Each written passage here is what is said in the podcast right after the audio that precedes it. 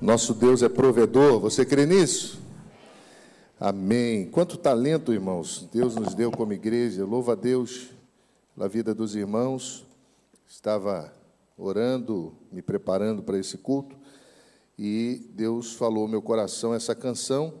Sabia que era uma canção que a igreja não cantava, e eu pedi o Léo que organizasse aí para que eles pudessem prepará-la e pregassem comigo cantando essa canção e prontamente eles se colocaram à disposição. Eu louvo a Deus pela vida deles. Você foi abençoado? Amém. Abra sua Bíblia no Salmo 91. Por gentileza, eu quero falar sobre o cuidado de Deus com o seu povo. Deus está cuidando de nós. Deus cuida do seu povo. Salmo 91.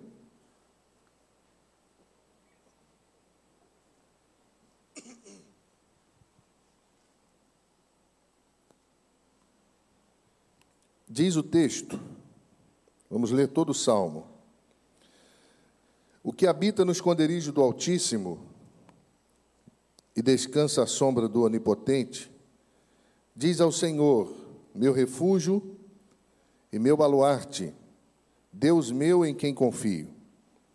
Pois ele te livrará do laço do passarinheiro, cobrir-te-á com as suas penas e sob as suas asas estarás seguro, e sua verdade é pavês e escudo. Não temerá terror noturno, nem seta que voa de dia, nem mortandade que anda na escuridão, nem o que assola ao meio-dia. Mil cairão ao teu lado e dez mil à tua direita, e tu não serás atingido. Somente com os teus olhos olharás e verás a recompensa dos ímpios. Pois disseste: O Senhor é meu refúgio, fizeste do Altíssimo a tua morada. Nenhum mal te sucederá, nem praga alguma chegará à sua tenda, porque a seus anjos dará ordem a seu respeito, para que te guardem todos os seus caminhos. Eles te sustentarão nas suas mãos, para não tropeçares em nenhuma pedra. Pisarás o leão e a áspide, calcarás aos pés o leãozinho e a serpente, porque a mim se apegou com amor, eu o livrarei, poloei a salvo, porque conhece o meu nome. Ele me invocará, e eu lhe responderei. Estarei com ele na angústia, livrá-lo-ei e o glorificarei. Saciá-lo-ei com longevidade e lhe mostrarei a minha salvação. Até aí, que Deus os abençoe. Eu quero, meu irmão, celebrar com você e agradecer a Deus pelo cuidado que Ele tem conosco, agradecer a Deus pela bênção que é servi-lo e nessa manhã refletir um pouco sobre esse cuidado. Esse salmo é um salmo muito falado, muito lido, mas muito pouco conhecido. Algumas pessoas abrem a Bíblia no Salmo 91, colocam em cima de um móvel, de uma estante, como sinal de proteção. Não sabem o que está escrito no Salmo, mas usam a Bíblia como um amuleto. E a vida cristã não pode ser uma vida de amuleto. A vida cristã deve ser uma vida de relacionamento. Relacionamento com Deus da igreja, relacionamento com o Senhor da igreja. E quando nós vamos olhar esse salmo, nós vamos diretamente perceber que é um ato de confiança. É alguém que confia em Deus Alguém que está falando para outras pessoas sobre essa confiança, que está revelando o seu Deus às pessoas, ou a outra pessoa, ou a outras pessoas. E ele vai descrever a confiança que nós podemos desfrutar por meio da fé em Deus, aquele que habita no esconderijo do Altíssimo, descansa à sombra do Onipotente. Todos nós estamos vivenciando as agruras desse tempo, as pressões desse tempo. O que menos temos é descanso. Uma luta termina e a outra já começa. Quando não começa, indubitavelmente, diante daquilo que já estamos enfrentando. E quando nós vamos, meu irmão, pensar no que o salmista está relatando, nós vamos, sobretudo, entender que é uma exortação para as pessoas que desejam confiar em Deus. É, não é uma palavra para aqueles que têm uma vida dissoluta. Não é uma palavra para aqueles que fazem de si mesmos o seu próprio Deus. Não é uma palavra para o super o superego, as questões das leis e das, das obrigações. Não, é uma palavra àqueles que decidiram confiar em Deus. E esse discurso, ele tem pelo menos três partes. Verso 1 e 2, a perícope do verso 1 e 2, quando ele fala do descanso daquele que habita e daquele que tem em Deus o refúgio. Depois do verso 3 ao verso de número 13, ele te livrará do laço do passarinheiro, das pestes, das pressões, ah, das armadilhas da vida. E depois a perícope do verso 14 ao verso 16, que é Deus dizendo àquele que se apegou por amor que seria respondido quando invocasse. Então, quando nós vamos nos deleitar, nos é, saborear as Escrituras, e vamos, sobretudo, tentar entender o que o salmista está tentando dizer, nós estamos diante de alguém que está aflito e, ao mesmo tempo, confia. Nós estamos diante de alguém que está vivenciando uma situação de aflição, mas a sua confiança não foi abalada. Nós estamos diante de alguém que conseguiu continuar confiando em Deus, conseguiu continuar olhando para Deus, independente das situações que o cercavam. E ele vai usar alguns pronomes possessivos. Você vai encontrá-los nesse capítulo: meu abrigo, meu refúgio, meu Deus. Lembra do Salmo 23? O Senhor é meu, meu pastor. É interessante que toda pessoa que confia em Deus se posiciona assim.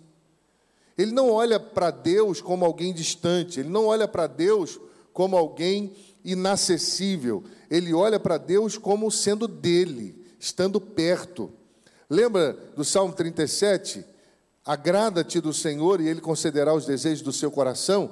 Agradar-se nesse contexto é ter um relacionamento de felicidade, de alegria, é amar a Deus, amar a igreja, é se relacionar a ponto de ter essa intimidade.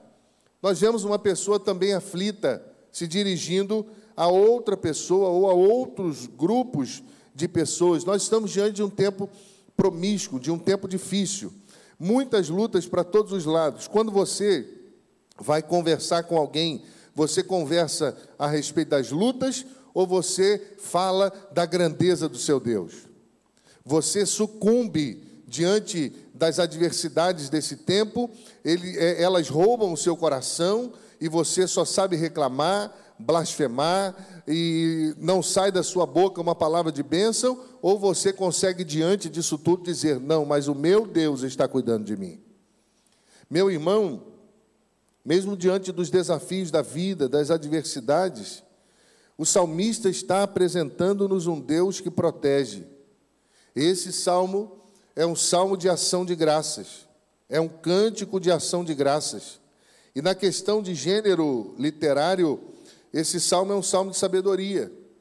Alguém vai considerá-lo como um salmo de poema, outros como um salmo de proteção, ou até mesmo de liturgia, mas é um salmo de sabedoria, porque sábio é aquele que confia em Deus.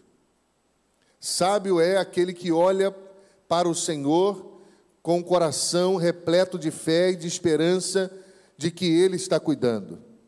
Existe uma compreensão de que ah, esse salmo foi destinado ah, ao culto no templo em Jerusalém, provavelmente no período do exílio, pós-exílio babilônico. Mas o Salmo 91 anuncia àqueles que, que se colocam sob a proteção de Deus o livramento das calamidades variadas da vida. Aquele que habita no esconderijo do Altíssimo, a sombra do Onipotente descansa. A Bíblia hebraica, ela diz que o que é habitante do amparo do Altíssimo, a sombra do Onipotente se hospeda. E aí, quando nós vamos olhar a palavra hebraica para habitar, e, é, e a chave, ela significa permanecer. Então o salmista começa dizendo que Deus cuida daquele que permanece. Lembra do povo no deserto? Durante o dia, nuvem, e durante a noite, uma coluna de fogo. Eles poderiam se mover independente do movimento da nuvem, mas eles entendiam, e, e entenderam e entendiam que a nuvem protegia. Eles armavam acampamento e, sem avisar, a nuvem começava a andar e eles tinham que, sem titubear, desmontar o acampamento e correr para debaixo da nuvem, senão pereceriam. Permanecer é assim, é reconhecer que, mesmo que tenhamos ofertas muitas desse mundo, do nosso próprio coração, às vezes, do inimigo das nossas almas tentando enganar-nos, nós permanecemos debaixo das asas do Senhor, porque ali nós estamos seguros.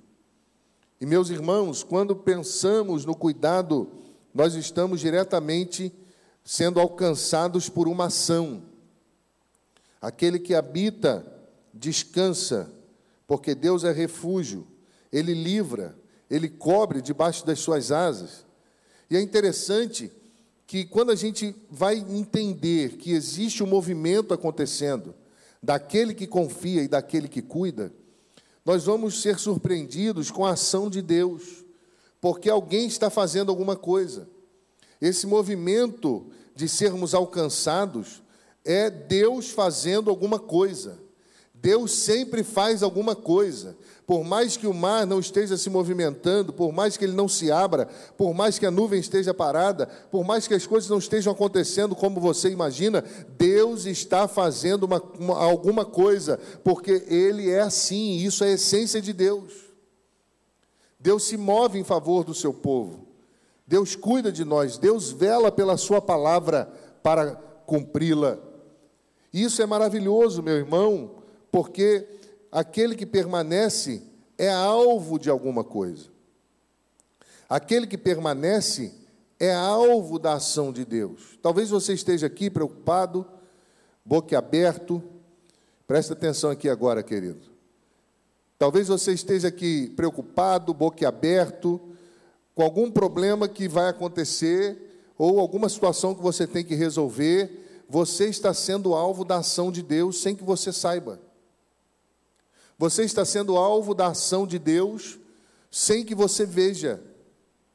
Porque bem-aventurados são aqueles que não viram, mas creram. Deus está fazendo. E nós precisamos entender isso. E esse descanso das mazelas da vida só é possível nessa relação de permanência, no amparo do nosso Deus. Não pode sair debaixo da nuvem porque senão perece. Não pode ficar longe da coluna de fogo, senão perece. Então é melhor estar sob as asas do Altíssimo do que em qualquer outro lugar. Meu irmão,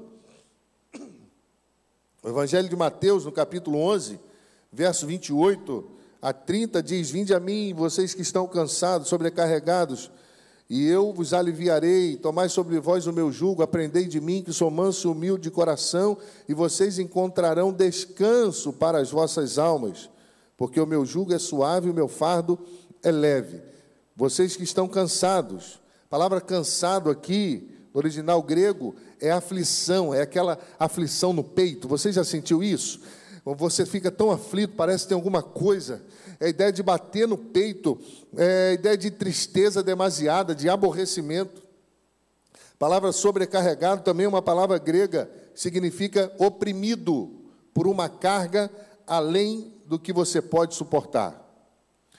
Paulo falou sobre isso em 2 Coríntios, no capítulo 1, que ele recebeu uma carga além das suas forças, além do que ele podia suportar.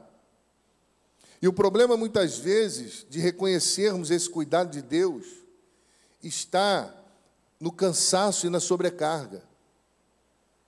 Porque o cansaço tende a tirar os nossos olhos daquilo que é eterno, E a sobrecarga rouba as nossas forças. E quando a gente vai olhar para essa premissa, nós precisamos de descanso. E o único que pode trazer-nos descanso, que sacia a alma, é o próprio Deus. Você pode estar na beira de uma praia, com um ambiente maravilhoso, uma brisa suave, o mar, temperatura ideal, e estar cansado e sobrecarregado. Você pode estar numa fazenda com animais, desfrutando das delícias que o Senhor nos dá, com sombra e água fresca, e estar cansado e sobrecarregado. Porque essas coisas alcançam o corpo. O único que alcança a alma do homem é Deus. O descanso necessário só Ele pode dar a você. O descanso que nós precisamos, que nos livra dessas situações de cansaço, de aflição, de tristeza, de aborrecimento, de sobrecarga, de opressão, só vem de Deus. E quando a gente percebe isso, o salmista, no Salmo 17, verso 8, ele, ele vai dizer que uh, ele vai externar bem o coração de quem vive este cuidado de Deus. Ele vai falar sobre isso. E ele diz assim: Guarda-me como a menina dos seus olhos, e esconde-me à sombra das suas asas.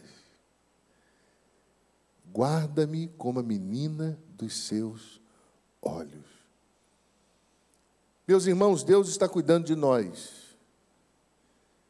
Por mais que as situações ainda não tenham voltado como você esperava, por mais que as portas não tenham se aberto como você almejava, por mais que situações ainda não tenham sido resolvidas no, no âmbito familiar, no âmbito religioso, no âmbito social, no seu trabalho, não importa, Deus está fazendo alguma coisa, e se você permanecer debaixo das suas asas você vai encontrar descanso. Algumas promessas nesse texto eu quero pontuar com os irmãos para que a gente possa orar. A primeira delas é a presença de Deus. Deus cuida com a sua presença. Aquele que habita no esconderijo está perto de Deus, recebe refúgio. Êxodo 33, no verso 14 a 16, lemos assim: Respondeu-lhe: A minha presença irá contigo, e eu te darei descanso. Então lhe disse Moisés: Se a tua presença não vai comigo, não nos faça subir desse lugar. Pois como se há de saber se achamos graças aos teus olhos, e eu e teu povo, não é porventura em andares conosco, de maneira que somos separados? eu e o teu povo, de todos os povos da terra, eles estão diante da terra prometida e Deus falou: vocês são rebeldes demais, eu não vou com vocês, a terra está ali. E Moisés falou: não, se o Senhor não for, não nos faça subir daqui, porque é a tua presença que nos dá descanso, é a tua presença que nos difere de todos os outros povos. Meu irmão, o ato de permanecer de ser cuidado, nos permite desfrutar, sobretudo, da presença de Deus. Então, a primeira promessa é a presença de Deus. A segunda promessa, a proteção de Deus. Verso 3 e 4, ele vai dizer que ele livrará do laço do passarinheiro, vai cobrir debaixo das suas asas, e ali você vai encontrar segurança. Deus protege o seu povo. Sabe por que, que ele livra do laço do passarinheiro? Ele está dizendo: você não será emboscado. Mil cairão ao teu lado, dez mil à tua direita, e nenhuma emboscada vai alcançar você. Então, para de se preocupar com a tramóia dos homens. Para de se preocupar com aquilo que as pessoas estão tramando ou falando a seu respeito. Viva na presença de Deus, desfruta da proteção de Deus e seja liberto das coisas desse tempo, porque deles Deus cuida. Você não vai ser emboscado, Ele te livrará. Ninguém vai te surpreender para te oprimir. É isso, é essa a ideia do texto. porque você tem um Deus que te protege. A terceira promessa, a paz de Deus. Olha na sua Bíblia, verso 5. Não te assustarás, não temerás terror noturno, nem seta que voa de dia, nem mortandade que anda na escuridão, nem o que assola ao meio-dia. Mil cairão do seu lado, dez mil à direita, e você não será atingido. Viver em paz com Deus é privilégio. O mundo está de cabeça para baixo, mas Deus governa a sua vida. O mundo está de cabeça para baixo, mas Deus governa a igreja. O mundo está de cabeça para baixo, mas Deus continua governando todas as coisas. Viver em paz com Deus é privilégio. O mundo está um caos, mas aqueles que são cuidados por Deus são protegidos. Meus irmãos, algumas versões vão dizer, ao invés de não temerá, não te assustará. E tem uma, um texto bíblico de Filipenses 4,7, interessante, que diz: A paz de Deus, que excede todo entendimento, guardará os vossos corações os vossos pensamentos em Cristo Jesus. Viver em paz é muito bom. A ideia de um torneio de pintura, e um rapaz pintou um, um lindo jardim, muito bonito. Depois, outro rapaz pintou uma brisa suave. E o outro rapaz ah, pintou pássaros a voar. E outro pintou um rochedo muito bonito no meio do mar. E o que ganhou foi o que pintou esse rochedo. E os outros não entenderam nada. Mas tem um jardim, tem pássaros, tem brisa suave. E por que, que ele ganhou?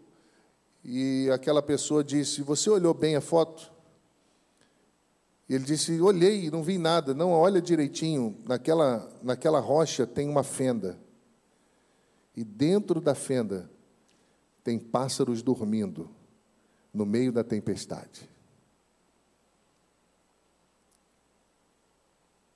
Em Deus nós podemos descansar.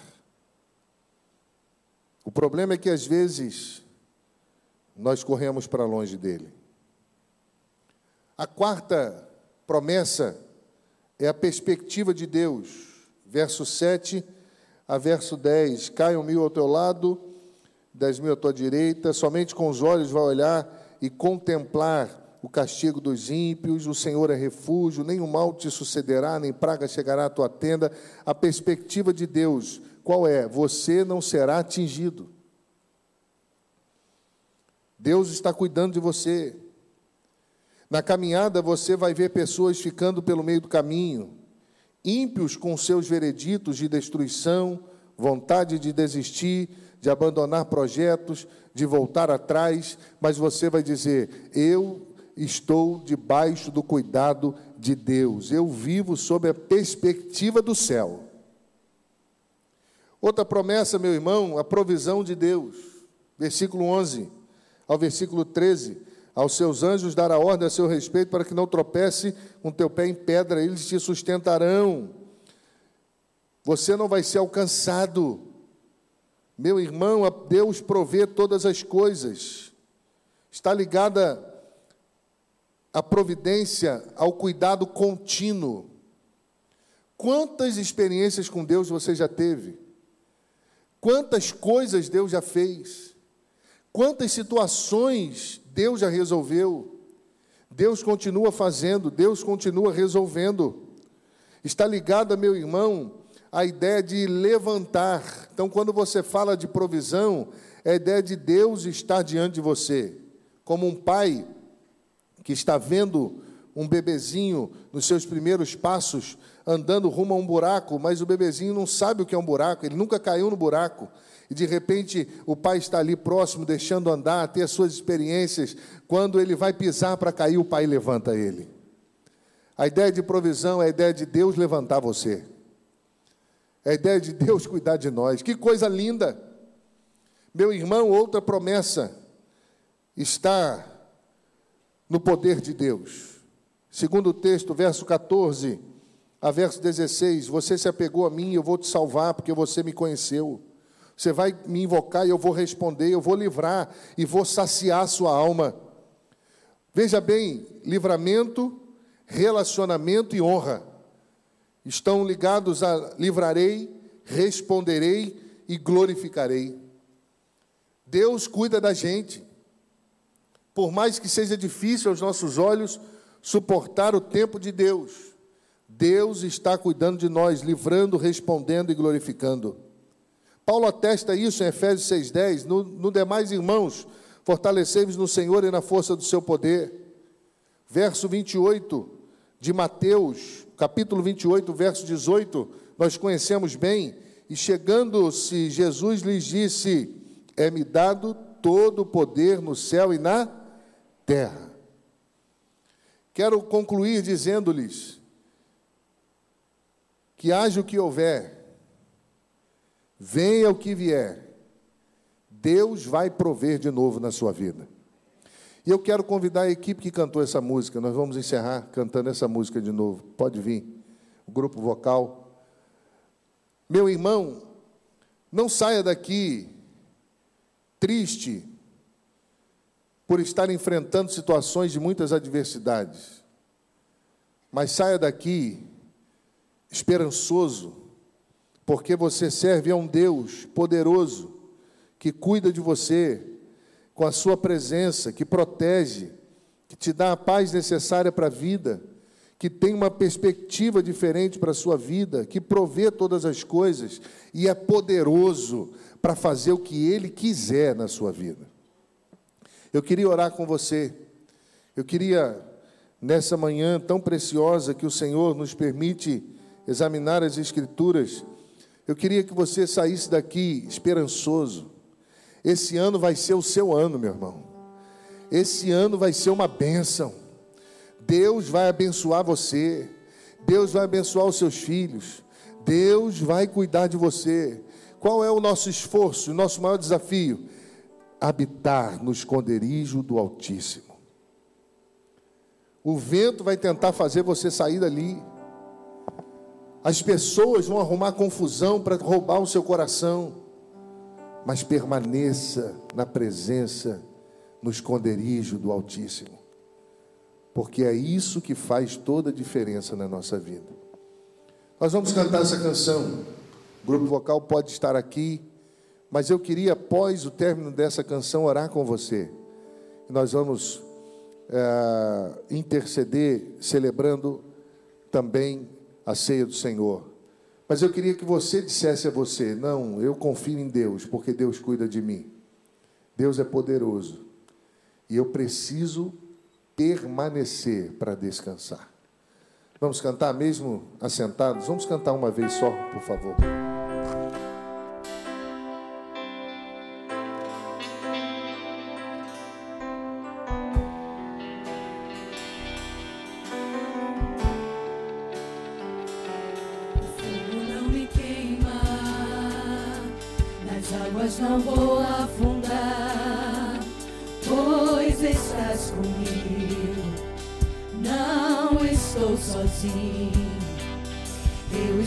Guardado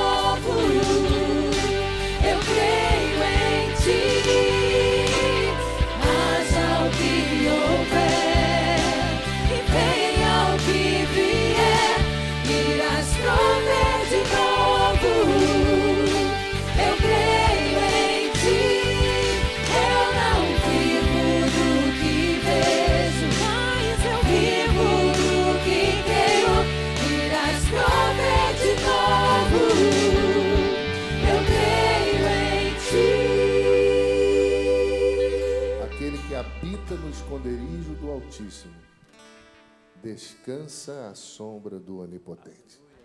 Amém? Quero convidar aqui os irmãos diáconos, queridos que nos auxiliam nesse momento. Nós vamos celebrar a ceia do Senhor.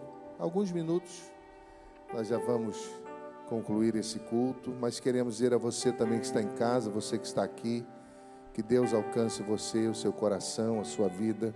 Deus derrame bênção sobre você. Que Deus te faça crer novamente, porque Ele é poderoso para fazer infinitamente mais do que pedimos ou pensamos.